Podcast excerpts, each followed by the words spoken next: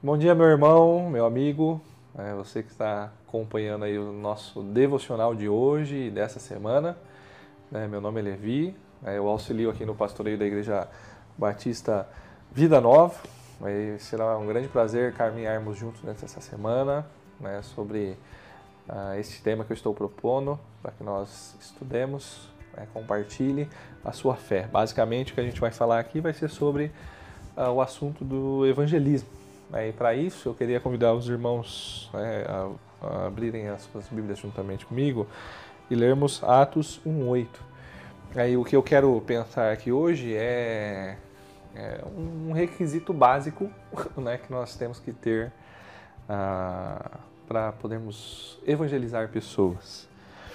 Ah, Atos 1:8 diz assim: Mas receberão o poder quando o Espírito Santo descer sobre vocês e serão minhas testemunhas em Jerusalém, em toda a Judéia e Samaria até os confins da terra. Ah, qual que é esse requisito básico né, para você evangelizar? Né? O requisito basicamente é que você seja um crente. Né? Para que você compartilhe a sua fé, né, você precisa ter então essa fé.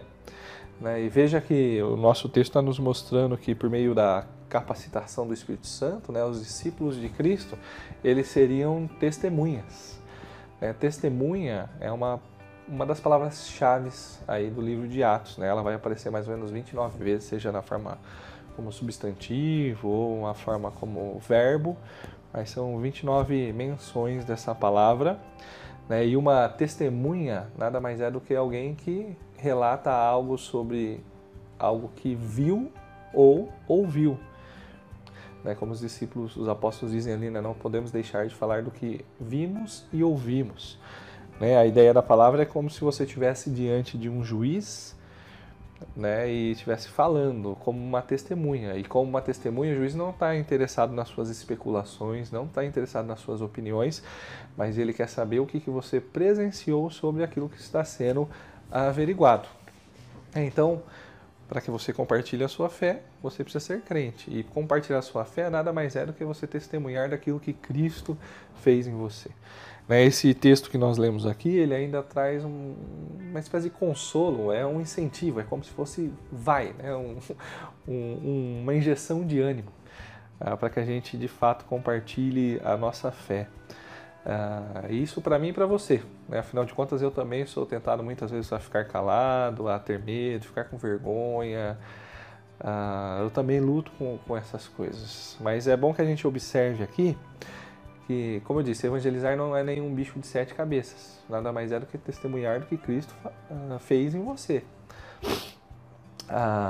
agora, uma outra coisa que me traz segurança né, que deve me animar a, a, de fato me comprometer com essa nossa missão, é o fato de que uh, aquele que é, uh, me, me, habilita, né, aquele que faz o meu testemunho ganhar algum valor, é o Espírito Santo.